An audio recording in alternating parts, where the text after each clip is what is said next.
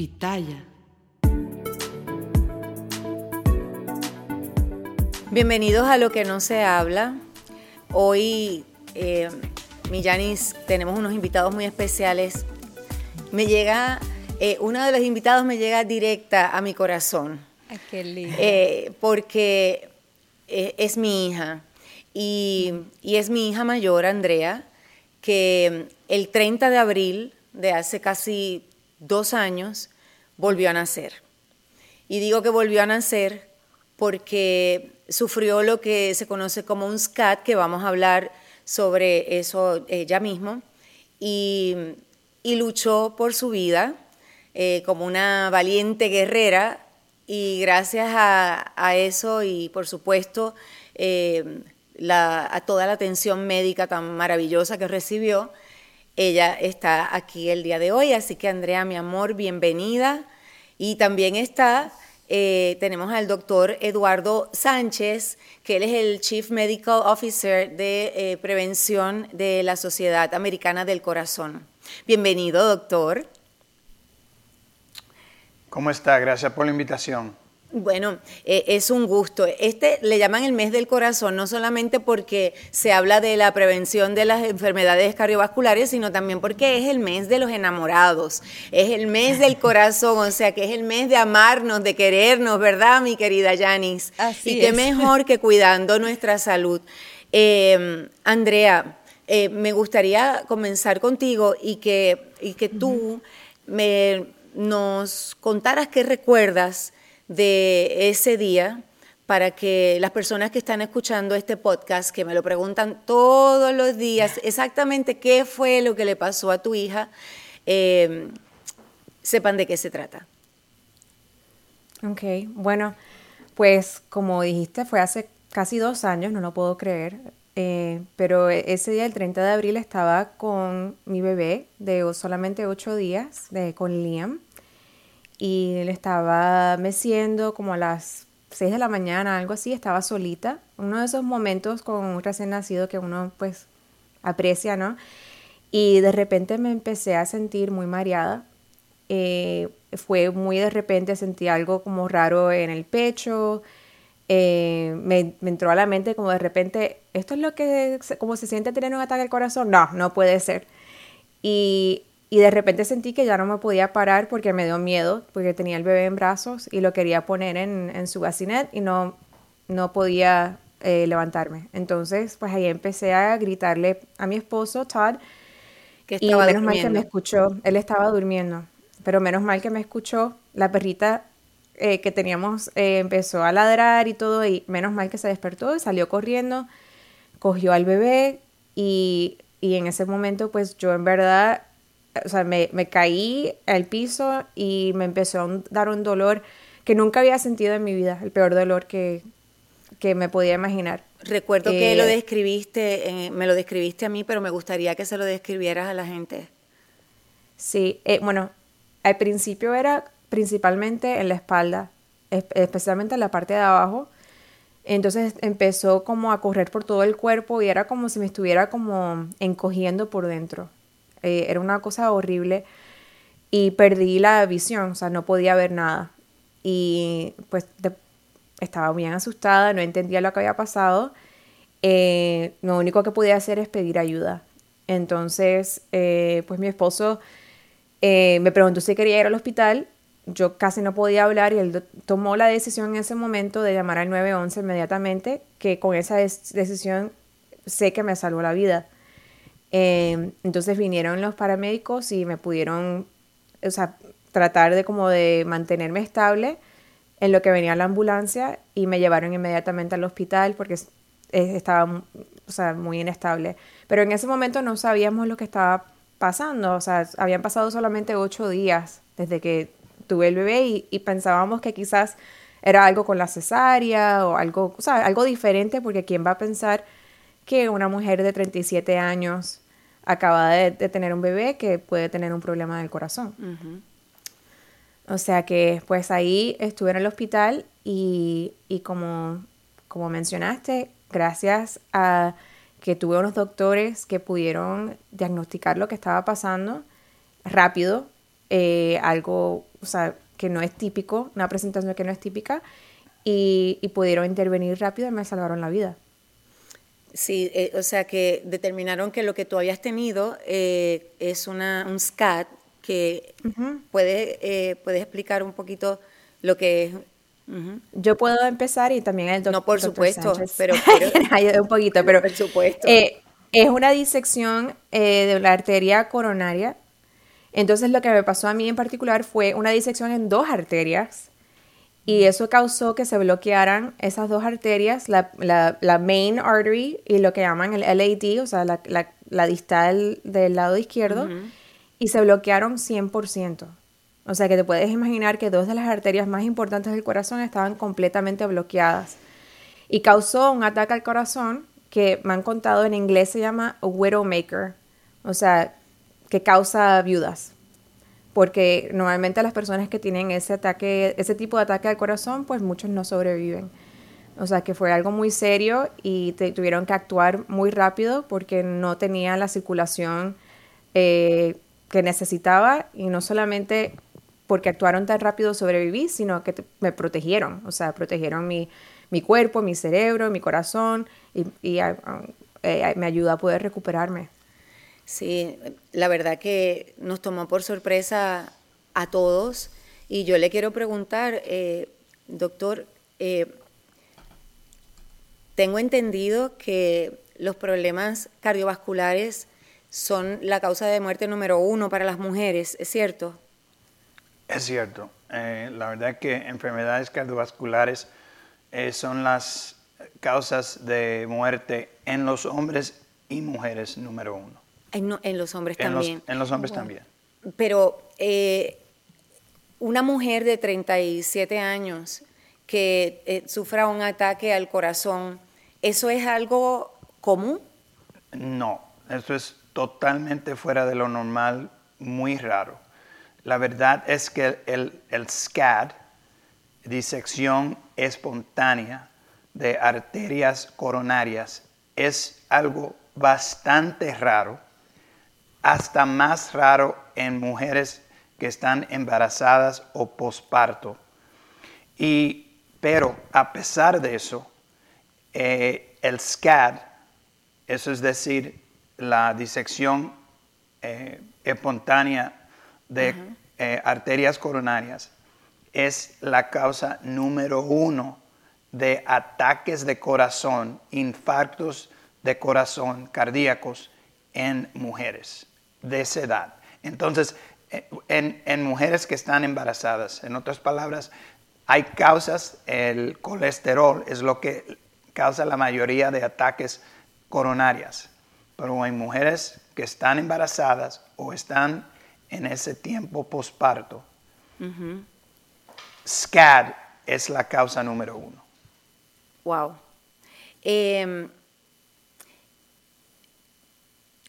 Eh, doctor, eh, disculpe, pero es que cada vez que habla, hablo de este tema, mi Janis, mi psicóloga que está aquí, eh, siempre ve que me pasa exactamente lo pero mismo. Giselle, vamos a hacer no la dejo de ser la madre, no dejo de ser la madre. Pero vamos, vamos a hacer la pregunta para ti, Giselle. ¿Cómo lo vives tú? O sea, porque también es importante para la gente entender eh, como madre y muchas veces vemos la comunicadora, esta mujer estrella, la Giselle, pero hay una madre que se preocupa. ¿Cómo lo viviste tú?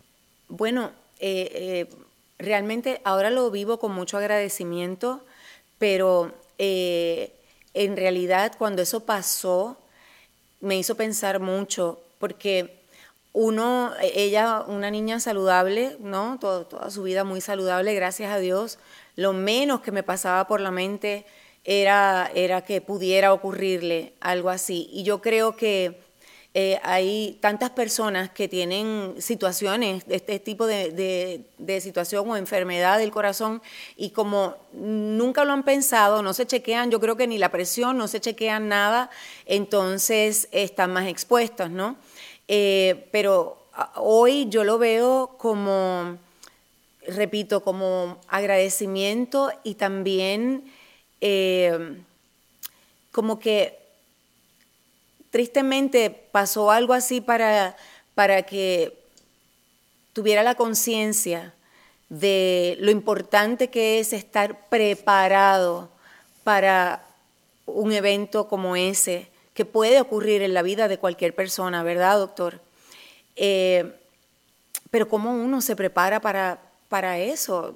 ¿Cómo uno se prepara, doctor? Porque yo vivo, digo, ahora yo al principio tenía pánico, eh, si yo la llamaba y ella no me contestaba, yo estaba que yo, estaba a punto de salir a, la casa, llamar a la policía, al, 911 y todo, porque creo que quedan una, queda algo después de, un evento como este, pero eso quiero que lo hablemos eh, un poquito más adelante. Pero Giselle, como, como dicen en inglés, eh, eh, let's unpack this. Vamos a desempacar esto un poco. Okay. Primero, lo bueno es que Andrea estaba en un lugar a donde cuando se llamó el 911 ah, hubo una, una, eh, una reacción en, rápida y ella se encontró en un hospital a donde el cuidado y la calidad de ese cuidado se le brindó en poco tiempo.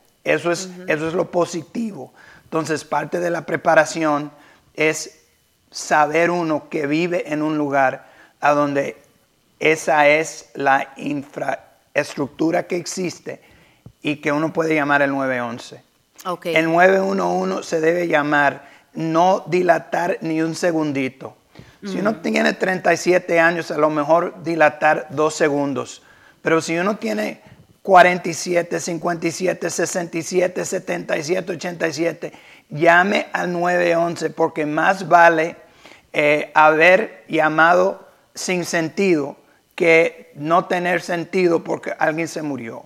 Es que es increíble que nosotros a veces nos da vergüenza, decimos, y que no quiero molestar, ay, que no, y, no. O sea, yo, soy de la filosofía, están para que los molestemos. Es exactamente, y, como, como jefe médico de prevención, eh, yo siempre digo, mejor prevenir que tratar, pero también mejor llamar que morir. Eso, esa, esa opción uno prefiere estar vivo. Entonces, siguiendo con el desempaque. Los síntomas. en el caso de Andrea, ella no podría haber sabido que esto iba a pasar. Pero para muchísimas personas, como dijo usted, Giselle, hay gente que ni siquiera saben si tienen la presión elevada. Y hablando de prevención, en este mes del corazón, importantísimo que eh, hablar un poco de cómo hacer esa prevención. En, los, en, American Heart Association estamos hablando de los ocho, eh, los, los ocho pasos esenciales. The Essential Eight. No fumar, comer saludablemente, participar en actividades físicas diariamente, dormir suficiente y tener la presión el peso de uno, el colesterol y el azúcar a niveles saludables, normales. Ajá. Y por el otro lado... Pero espérese, eh, doctor, pausa, pausa. Ah, okay. Mencionó algo importante ahí. Y yo no sabía que estaba relacionado con las enfermedades cardiovasculares, con los ataques al corazón. Janis, óyete esto. No dormir lo suficiente.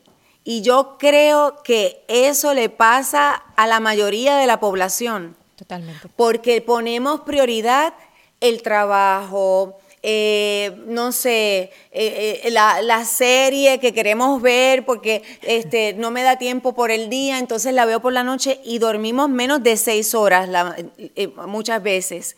Entonces, eso, doctor, o sea, yo dije menos de seis horas porque fue lo que leí por ahí, pero realmente, cuando dices que no dormimos lo suficiente, ¿cuánto es lo mínimo que nosotros debemos dormir para tener nuestro corazoncito, nuestro sistema cardiovascular funcionando como debe ser.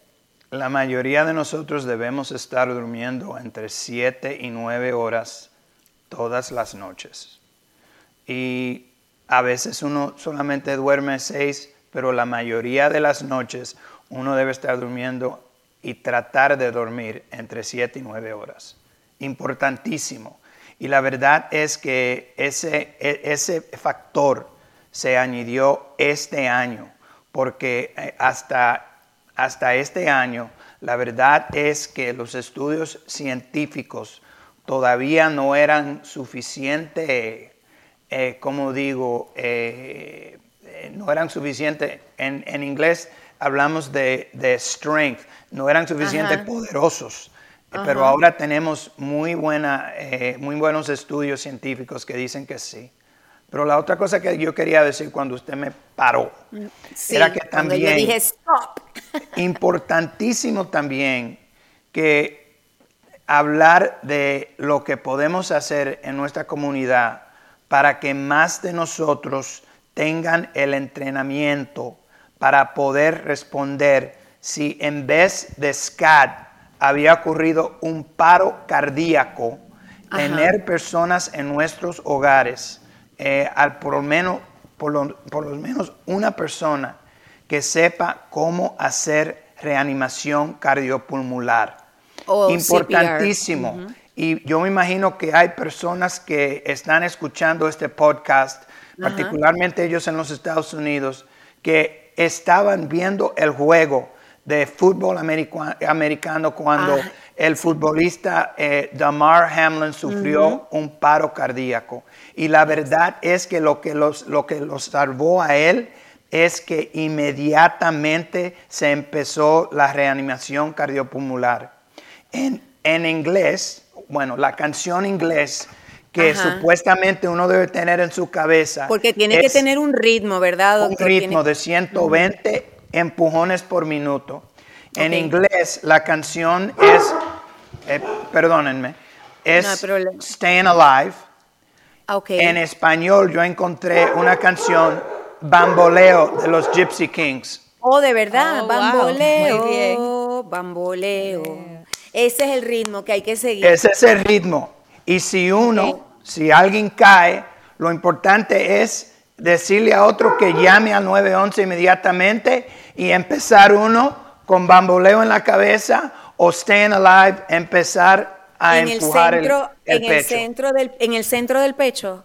El centro es, es, eh, ahí, ahí, ahí resulta bien. Y entre 2 y 3 pulgadas de, de, de, movimiento de presión. del pecho. Ok. Eh, eh, doctor, hablemos de los síntomas, por favor, porque es que yo estoy segura que las personas estaban escuchando a Andrea y, entonces les dio un poquito de temor, porque, o sea, esos síntomas de Andrea eh, son necesariamente los síntomas que, eh, eh, que tienen todas las personas que están teniendo un episodio cardiovascular. Son, son muy similares, porque como el, el hecho es que lo que ocurrió con Andrea es que dos de las arterias se taparon completamente. Y si se tapan completamente, no importa el proceso que lo bloqueó, pero estaban bloqueadas. En el caso de Andrea era porque ella tuvo una disección y era sangre que se entró dentro de una de las zonas, una de las capas de las arterias y entonces tapó el, el flujo paró el flujo de sangre en dos arterias. Eso puede ocurrir eh, con, eh, con, colesterol. No importa qué fue lo que, le, lo que bloqueó el flujo. Entonces, los síntomas son similares. Los más comunes con, con, SCAD son dolor en el pecho, eh, ese dolor o incomodidad eh, puede radiar a, un, a uno de los brazos, a la espalda de uno, como dijo Andrea. Puede eh, causar que uno, eh, al cuello también puede radiar a uno de esos tres, esos tres lugares. En algunas personas causa un sudor profundo y en algunas personas puede, uno, uno siente falta de aire. Todo eso suena eh, exactamente como los síntomas de un ataque cardíaco. Y la verdad es que si uno tiene una combinación de esas cosas, 911 eh, es lo primero que se debe hacer. Si uno eh, eh, ve, ve que alguien está quejándose de eso, o si uno lo está sufriendo, pedirle a otro que llame al 911, al 911, porque como dijo Andrea, más vale que alguien llame por usted que usted se pare y se caiga o que se empeore. Ok, doctor, tengo que hacerle unas preguntas porque cada vez que hablamos de este tema, pues eh, surgen las mismas preguntas. Y, también eh, yo creo que después de la pandemia, desde que empezó la pandemia, pues todo el mundo está tan ansioso, todo el mundo está, eh, entran en depresión, que yo creo, ah, Janice, que esas pueden ser muy buenas razones también, ¿no? Para que suba la presión y todas esas cosas. Pero el, el, COVID-19, e, ese, ese virus afecta el corazón eh, de por sí, ese, o sea, pueden desarrollarse miocardias o, problemas del corazón después de, uno este, sufrir o, haber tenido el, el virus.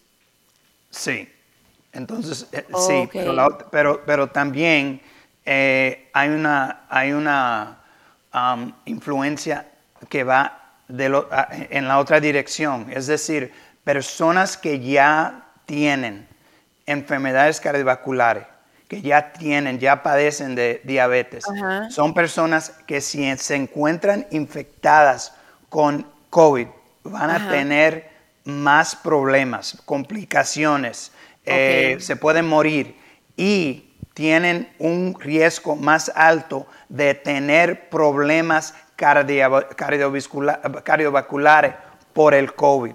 Eh, no es un porcentaje alto en, en, un caso contra el otro, pero esas personas que ya tienen condiciones cardiovasculares tienen un riesgo más alto de tener problemas, eh, eh, ramificaciones, complicaciones después de haberse eh, curado o ya ser infectado con la COVID. Entonces, lo importante para decir, lo tengo que decir, lo voy a decir porque soy médico, es que si uno no está al día con sus vacunas del COVID y con sus vacunas de la influenza también, que vayan y se vacunen. Pero espérese, doctor, porque es que ahí va mi otra pregunta.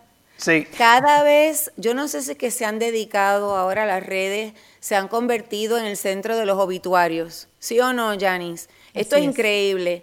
Eh, todos los días uno mira las cosas de entretenimiento, yo que trabajo en, televisión y, y tengo que verlas por mi programa. Y esto es el anuncio de que fallece una persona joven, por un problema del corazón, digo, de todas las edades, pero obviamente llama mucho la atención las personas más jóvenes. Y los comentarios, todos esos comentarios son, eso porque se puso la vacuna, la vacuna está ocasionando eso, por culpa de la vacuna están dando problemas del corazón, se murió después de que se puso la vacuna. ¿Qué dice usted eh, sobre eso, doctor? Bueno, eh, primero, los estudios que yo he visto y comparan a personas que se han vacunado contra personas que no se han vacunado eh, eh, esos que no se han vacunado eh, mueren más que personas que se han vacunado.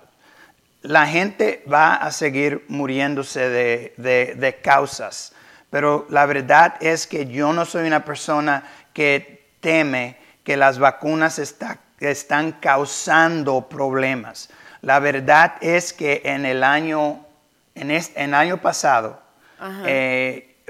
hemos prognosticado que 400 mil personas se, ah, murieron por COVID, por, solamente por COVID. Y en todas las clasificaciones de causas de enfermedad, causas de muerte digo, eh, enfermedades cardíacas, cáncer, eh, derrames cerebrales, diabetes, en todas esas categorías, más personas murieron. Y más, más personas murieron porque durante COVID cuando la gente estaba en los hospitales, en las salas de emergencia, en los intensivos, la atención que se le hubiera brindado a esa persona que sufrió un ataque cardíaco no se estaba brindando. Pero vamos a volver al joven eh, que, haya, que haya fallecido. Eh, si no sabemos todos los riesgos, todos los factores que habrán contribuido a esa muerte, obesidad, ah, presión que no se controló, eh, diabetes, eh, otras condiciones que pueden eh, ser factores, uno no sabe, uno no tiene la escena total, uno no sabe exactamente qué fue lo que pasó. Y cuando nos, enfocamos en la vacuna, yo creo que eso es, eso es un error. La verdad es que yo no he visto nada que me hace a mí creer que las vacunas hacen, hacen más que proteger a personas, personas que yo quiero. Mi mamá está vacunada, mi mamá de 18 años que me mandó a mí una fotografía de ella todavía bailando merengue con un primo mío. Eso yo lo atribuyo a que ella se vacunó. Mi suegra que vive aquí vacunada. ¿La depresión puede ser una, causa? La depresión, porque hay muchos jóvenes con depresión, ¿verdad? Que, haya, sí, que haya muerto, que, haya causado muerte, eh, probablemente no. Eh, no. No la depresión en su mismo. Si la depresión causó que una persona haya hecho algo eh, que, que aceleró un proceso, por ejemplo, tomarse eh, eh, medicamentos, maybe, maybe, puede ser. Pero la verdad es que, pero la pregunta tuya o el, lo que está proponiendo, esa es la palabra, es que depresión y COVID están relacionados. De eso, es, esa es la realidad. Y, y el COVID, porque lo que, lo que pasó eh, en, nuestras vidas sociales eh, provocó depresión. Pero también la, COVID misma, que eh, la, enfermedad misma puede causar un incremento para arriba de depresión en esas personas que sufrieron COVID. Claro, totalmente, ¿no? Y el miedo que, que sobre todo al principio provocó ese virus. Quiero, quiero, este, Janice, ahora hablar de qué, pasa, o sea, después de un episodio como ese, porque Andrea, eh, me gustaría, Janice, y te voy a dejar Andrea, pero quiero que Andrea comience contándonos después que llegas a tu casa, este, ya han pasado casi dos años, ¿cómo ha sido tu vida? ¿Vives asustada? Cuéntanos un poquito. ¿Y, y cómo estás cuidando tu salud? Porque el doctor me tiene que contar qué tenemos que hacer. Cuéntame, Andrea. Ya yo te lo di, eh, los ocho esenciales pasos. Ya, ya tomamos notas, doctor. Eh, bueno, para mí, eh, pues al principio especialmente, pues uno, después de algo así, pues tenía mucho miedo, porque primero, pues es algo espontáneo, que no, sabíamos que iba, que ni que podía pasar, la verdad, no es algo que mi vida había pensado. Estaba más saludable eh, de, lo que he estado en toda mi vida porque estaba embarazada, me había cuidado súper bien. Este, entonces, pues, después de que pasó, pues entonces uno pues le da como esa ansiedad, ¿no? De si pasó esto, me puede pasar otra vez. Y la verdad es que en el, en el caso de SCAR sí es algo que puede volver a ocurrir y no se puede eh, prevenir necesariamente, hay cosas que puedo hacer para, para cuidar mi salud, pero la verdad es que es posible que vuelva a ocurrir otra vez eh, de forma espontánea. Entonces, eh, la verdad que me ha ayudado mucho el, hecho de que yo soy psicóloga y, y pues tenía muchas herramientas, la verdad, de, de, cómo procesar lo que me pasó. lo hablé mucho con mi esposo, lo hablé contigo, y no mami, con la familia. Eh, procesar eh, lo que pasó, tener, hablar de esos miedos, eh, pensar bien en, qué, qué, qué debo comer, qué tipo de ejercicio debo empezar a hacer. Pero cuando, pero cuando regresaste a la casa, me acuerdo porque ella estaba muy ilusionada. Primero que ella le costó trabajo quedar embarazada. Eh, Y estabas muy ilusionada con lactar a, a mi nieto, a Liam. Y obviamente, luego de este episodio, con los medicamentos que te estaban dando, no podías lactar. Y eso fue eh, bastante duro para ti, ¿no? Un cambio de vida total después de un episodio como, Sí. como el que viviste. Com- completamente. Y uno piensa, bueno, sobreviviste, qué bueno, todo está bien. Y, y no es así. A veces cuando uno tiene un trauma, un, un evento que, que, que es así, pues te cambia la vida y te cambia la perspectiva, pero también hay muchas pérdidas. Para mí, una inmediata fue que no, no pude lactar. Eh, también, pues, eh, tenía que...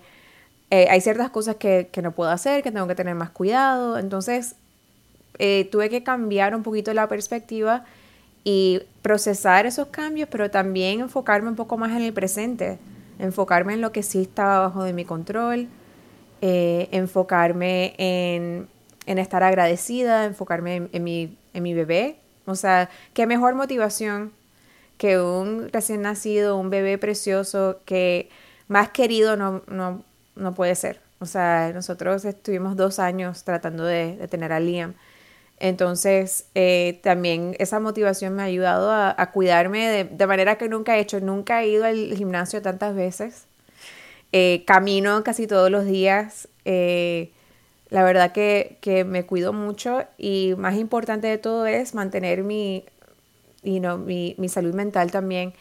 Eh, y no mencionaste la depresión antes. Y uno de los estudios que acabo de leer es que el, el estrés emocional es una de las causas o la causa más grande que encontraron en, en, en SCAD. Totalmente. Wow. En O sea que en mujeres, en, en hombres es el ejercicio, pero eh, en mujeres el riesgo eh, más grande eh, de tener otro episodio de SCAR es el estrés emocional. Wow. O sea que ya te puedes imaginar, pues yo trabajo mucho en directora de, de una organización sin fines de lucro, estoy muy involucrada, ya sé, me estás mirando con esa cara, yo sé que te preocupa a veces de lo Siempre mucho me que preocupa, trabajo. siempre. Doctor, dígale algo. Janice, Exacto, muy- aprovecho muy- para que... muy- exacto, muy madre. Yo tengo una pregunta para ti, Andrea, y qué bueno que es lo que se llama, tú que eres psicóloga, el síndrome de estrés postraumático. O sea, vivimos un trauma, pero el trauma que vives, vivirlo con estrés también te debió asustar más.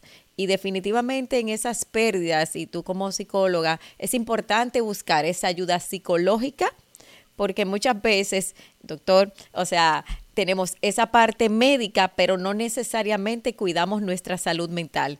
Tal como tú dices, los riesgos de estrés, ¿cómo tú vives eso con el, el miedo? Porque es como el miedo me va a suceder, me puede suceder también alrededor de ti y sobre todo para tu hijo. Yo que tengo ya un hijo grande, que para mí es, hijo único, lo más importante como de mi vida. ¿Cómo tú viviste esos momentos? porque la verdad es que me empatizo mucho contigo y veo, bueno, ocho días y quizás lo narras así, pero vivirlo no es fácil y vivirlo hoy también, ver a tu hijo crecer, o sea, ¿qué necesito estar para estar bien? O sea, ¿dónde estás tú parada ahora? Pues sí, la verdad que eh, hay, hay días que son fáciles, que estoy tan envuelta en, la vida y en darle de comer, el, y, o sea, en cuidarlo, porque tiene casi dos años y ya sabes que estoy detrás de él todo el tiempo. Entonces, en esos momentos que estoy más ocupada en la vida, pues no, o sea, me hace más fácil no pensar en eso, pero, pero de vez en cuando me entra a la mente que en cualquier momento me puede volver a pasar y tengo como un momento de, como de decisión. Puedo o quedarme en esa ansiedad, que es normal tenerla. Claro, totalmente, totalmente normal y te van a llegar los episodios, los momentos, en los, en Com- los- completamente. completamente. O sea, no, e- eso es normal, eh, hace sentido porque me pasó algo traumático y, y también, o sea, eh, eh, como, sí, o sea, puede pasar, entonces... Que si te da un dolor de cabeza, no, si y te en- da y un puede pasar catarro, lo que hasta en sea, una fiesta. que está relacionado, ¿no? Sí, no, no, yo ya he llamado a mi doctor y decirle, siento algo aquí en el cuello y me dices que tienes catarro. Yo, ah, ok, Ok, disculpa. exacto. Sorry, gracias. No, definitivamente uno está más alerta, que también es importante, pero hay, hay que, tengo la decisión de, de quedarme en esa ansiedad y en ese miedo y quedar paralizada o quedarme en el, momento presente y, entrar más en la, la, alegría, la presencia, disfrutar de, de mi hijo, porque la verdad que en cualquier momento puede pasar algo. Eso fue lo que a cualquier persona, no solamente a ti, no, tiene que ser del corazón. A cualquiera de nosotros nos puede pasar cualquier cosa en el momento menos pensado. Janice, ¿cómo uno, porque obviamente Andrea y tú tienen unas herramientas diferentes a las de los, las otras personas que no son psicólogas, eh, ¿verdad? Eh, ¿Qué herramientas tú puedes, si valga la redundancia, compartir con las personas que nos están escuchando y que, o sea, no, tienen ni idea de cómo manejar eh, su salud mental después de haber sufrido alguna enfermedad cardiovascular o cualquier otra? Yo creo que los primeros buscar ayuda profesional. Yo creo que necesitamos ese apoyo, tal como Andrea dice, esa llamada, porque en cualquier momento te puede llegar ese pensamiento, puede ser hasta en una fiesta, puede ser el 24 de diciembre, o sea, porque es el síndrome de estrés postraumático de algo muy duro para ti que tú viviste. Segunda herramienta es aprender a llevar tu bienestar, o sea, esa disciplina que Andrea tiene de su cuerpo, de lo que ella ingiere, de cómo ella vive, de lo que ella camina, entonces, y, y que está conectado a lo del doctor Tercero, yo creo que necesitamos vivir una vida más feliz, más en ese tiempo presente. Cuarta herramienta, ver el estrés. O sea, muchas veces, y nos pasa mucho a las mujeres, queremos ser las fuertes, las todopoderosas, las que más trabajamos, las que más hacemos, y el poder llevar ese, ese balance. Y por último, el sistema de apoyo. Algo que yo he visto en Andrea y que y que veo en ustedes como familia, y lo veo mucho en JIG porque lo habla mucho Andrea, es cómo ustedes están cerca. El sistema de apoyo después de un trauma es esencial. Cómo estoy con mi familia, cómo estoy con mis amigos, personas que te puedan sacar de ese momento de dificultad, además de tu ir a tus terapias, te va a garantizar una vida más armoniosa. Y definitivamente yo creo que hay un punto de, es un wake-up call, la vida es ahora.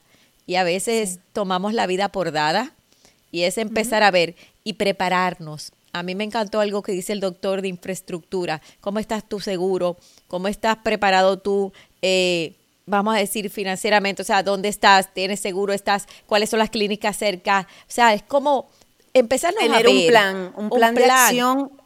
Igualito que cuando uno va a un cine que te dicen, eh, o en el avión, que te dicen ubique dónde están las salidas de emergencia. Y Giselle, yo te voy a decir algo que me pasa a mí con los pacientes, me imagino que te pasa a ti, Andrea, también, que la mayoría de mujeres de más de 30 años, entre 30 y 55, tú le preguntas, ¿cuándo fue la última vez que fuiste al médico? hace dos años, hace tres años, hace cinco años, quizás me hice un análisis de sangre, pero no me tomé la presión. Entonces, también es un llamado a la atención que amor propio es cuidar nuestro cuerpo. Nuestro cuerpo es nuestro templo. Entonces, hacer un acto de amor propio y decir, oye, ¿hace cuánto que no te mides la tensión? O sea, ¿cuál es tu tensión, eh, tu presión promedio? Eh, ¿Dónde estás tú? ¿Cuánto mides tu, cuánto está tu colesterol? Y empezar a hacer ese proceso de amor. Y digo, todo, todo, todo que se ha hablado, estoy de acuerdo con todo, nada se puede discutir. Eh, importantísimo eh, el cuidado físico, psicológico y espiritual. Vamos a, hablar un poquito de eso. Y para algunos eso quiere decir pasarse uno tiempo en la iglesia, para otros hay otros métodos de ser uno espiritual pero también eh, hablar de, eh, muy importante también conectarse. Cualquier adulto que está oyendo esto, que ha pasado más de un año sin ver a un médico, vaya al médico. No es que te van a encontrar algo, es que pueden ayudar a prevenir lo malo, eh, que sea enfermedad cardiovascular, que sea eh, cáncer, que sea una infección que se puede prevenir con vacuna eh, o, una, o una, una enfermedad que se pueda prevenir con vacuna. Todo eso se debe hablar con un médico y también hablar de cómo uno está psicológicamente. Y como habló eh, usted, Yanis, el hecho de que tú tienes un esposo con, con quien tú estás eh, eh, eh, tan conectado, eso ayuda muchísimo en cómo uno puede enfrentar diariamente la situación que tú en tu mente sabes que es la realidad. Importantísimo. Y otra cosa que voy a decir es que esos ocho pasos esenciales también ayudan no solamente eh, la salud física, pero también la salud mental y la salud neurológica. Una cosa más, ellos que temen, que le asusta saber que pueden tener Alzheimer's cuando sean mayores de edad, esos ocho pasos esenciales, eso de estar psicológicamente balanceado uno, eh, meditando, haciendo lo necesario para uno centrarse. Esas cosas ayudan no solamente enfermedades cardiovasculares, pero ayudan a prevenir o dilatar eh, lo que será la demencia en esas personas que están en sus 70, 80 o 90 años. Wow, Tremendo, doctor, la verdad que tremendo. Yo, yo este, me atrevería a decir, y después de, lo que ocurrió, y usted mencionó lo, de, lo del CPR, yo creo, y, y Janice, a ver qué opinas de esto, que esa es una tremenda actividad para hacer en familia, porque primero te da, eh, pues pasan un rato lindo juntos, ¿no? Está chévere, pero aparte de eso habla de la conexión de la familia y, un poco de, cuán importante es cada miembro de la familia para ti. Entonces, y, cuán importante eres tú para cada miembro de tu familia. Eh, eso sería, eh, doctor y, Andrea, yo digo que eso sería como tener un poco el 911 viviendo en casa. Porque, Exactamente, Giselle. Ese es parte del mensaje de, American Heart Association durante este mes, particularmente para personas que hablan español. El ritmo que da vida es el tema, ayude a salvar una vida, porque también Giselle, eh, si tú lo aprendes para poder salvar a alguien en tu casa y tú estás en Publix o en Walmart y ocurre un paro cardíaco, uno tendrá la confianza y la competencia y la saber cómo salvar esa vida. Por favor, llama al 911 y uno se pone a empujar pensando uno en bamboleo. En bamboleo o en staying alive. Eh, o en staying alive. O en staying alive. Entonces, yo creo que yo voy a hacer esa invitación. Eh, yo lo vengo hablando con Andrea desde hace un tiempo y, y sí, hay que hacerlo. Eh, creo que es un tremendo regalo que nos da confianza, nos ayuda también a relajarnos porque eh, es, es, lo que hablábamos. Una vez ya tú sabes eh, cuál es la puerta de salida de emergencia, tú te relajas. Eh, y obviamente siguiendo los pasos que el doctor nos comentó, más cuidando nuestra salud mental, como también nos dijo Janice, y sobre todo lo más importante para mí, es el amor que nosotros podemos compartir con nuestros seres queridos y con las personas, con nuestro prójimo, ¿no? Pero, pero yo creo que, todo eso puede hacernos tener una vida más saludable, eh, una vida más segura en el sentido de que cuando uno tiene las herramientas, uno, uno, se siente mejor porque sabe que uno tiene la posibilidad de salir adelante. Esa, esa, ese curso de CPR, eso lo ofrecen gratis, ¿verdad? Eso se ofrece, ahora se ofrece hasta, hay un curso online, pero lo que podemos hacer es que eh, con las personas, eh, con Elizabeth, eh, conseguirte toda la información que puede entonces compartir a través del podcast y de otros medios de comunicación porque importantísimo y, y, también los cursos se, se brindan en inglés y en español. Fabuloso. ¿Cuál es el, eh, la página donde uno puede entrar para encontrar toda esta información que hemos hablado aquí y más? Yo, yo le voy a decir um, Heart eh, H-E-A-R-T punto org, heart.org. Ok, yo le voy ahí a poner. se puede empezar. Ok, bueno, como siempre digo, compartan este podcast eh, con todas las personas que ustedes conocen. Eh, también pueden, ah, lo van a escuchar ¿no? en la su plataforma favorita, pero también nos pueden ver eh, en lo que no se habla en, en YouTube. Quiero terminar esto primero agradeciéndoles, ¿verdad? Eh, doctor, qué placer haber conversado con usted. Eh, gracias por la luz que compartió con nosotros. Y Andrea, mi amor, por supuesto que muy agradecida de que hayas hablado de, pues algo, de un momento en, en tu vida y en la de todos nosotros que fue tan impactante. Pero eh, quiero comentarte, Janice, y a todos, y doctor, eh, usted ya sabe esto, pero eh, yo siempre que di- digo que de las experiencias que uno vive, uno puede hacer cosas grandes.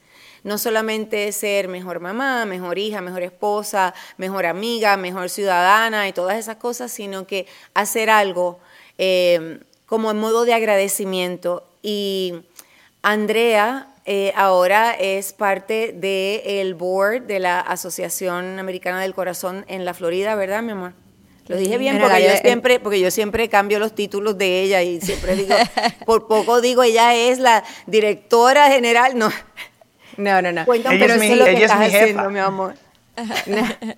No, es, es- sí formo parte de la, de la junta de directores de aquí en el área de Miami, Fort Lauderdale, aquí en el sur de la Florida. So, para mí, Bueno, una de Andrea, las cosas pues que- entonces déjame darte las gracias y gracias por, su- por, por- por el tiempo que tú eh, nos das a nosotros. Déjeme decir, si, si buscan el ritmo que da vida, AHA, encontrarán la conexión a cómo, a cómo entonces encontrar cursos de, de CPR, CPR. RCP. Perfecto. Mira, y gracias, gracias por invitarme a la, a la charla, para estar con ustedes, para ser una de las amigas eh, por esta hora. Gracias. Qué lindo, doctor. Ay, qué bien, doctor. Andrea, Eh, sí, eh, quiero decir las gracias también. Me- eh, a mí me gusta poder hablar sobre este tema porque es muy importante para mí. La verdad que sí he encontrado eh, más propósito en, en tener estas conversaciones, en, promover la salud, eh, hablar de estos temas tan importantes para todos, pero especialmente para las mujeres latinas. Hay mucho que tenemos que aprender y tenemos que hacer como como individuales, pero también como, como comunidad para, para prevenir y cuidar a, a las mujeres latinas. O sea que todo lo que podamos hacer juntos y podamos colaborar y, y tener ese, eh, sí, ese sentido de, de comunidad, eh, hace el mundo mejor. O sea que gracias por la oportunidad de hablar con ustedes hoy. Gracias, mi amor. Janice, y yo creo que esa es una tremenda idea, ¿verdad? Cuando nosotros pasamos alguna circunstancia en nuestra vida, eh, convertirla en una en bendición. un propósito. Así mismo, y en agradecimiento. Y creo que el poder educar a tantas personas, yo me voy súper educada hoy también, súper pendiente, y creo que va a servir para tantas personas. Educarnos y sobre todo esa mujer latina que necesita cada día más e ir al médico. Yo creo que amor propio es ir al médico. Sí, Prevenir. Preparar. Pre- esta prevención, siempre, siempre es tan importante. Bueno, gracias doctor, Eh, su español estuvo increíble. Ay, español Por- dominicano. Español Sí, dominicano bueno. porque él nació en Estados Unidos, pero eh, habla español mejor que bueno. Bueno, bueno, gracias, gracias por decirlo. Yo sé mejor, I, I know better than that. Um, pero la verdad es que yo me hago, yo, yo, yo hago lo necesario para comunicar. La verdad es que cuando yo estoy en la República Dominicana, después de como una o dos horas, se me floja la lengua. Así mismo, doctor, se pone dominicano. Estuvo excelente, doctor. Gracias por todo lo que compartió con, con nosotras. Gracias, Andrea. Te amo profundamente y estoy súper orgullosa de ti y agradecida de que estés aquí. De, ese, de cuando volviste a nacer ese 30 de abril, eso no se puede olvidar nunca. Te amo, mi amor. Gracias, Janice. Un besito. Gracias, gracias Andrea, gracias doctor. Gracias G.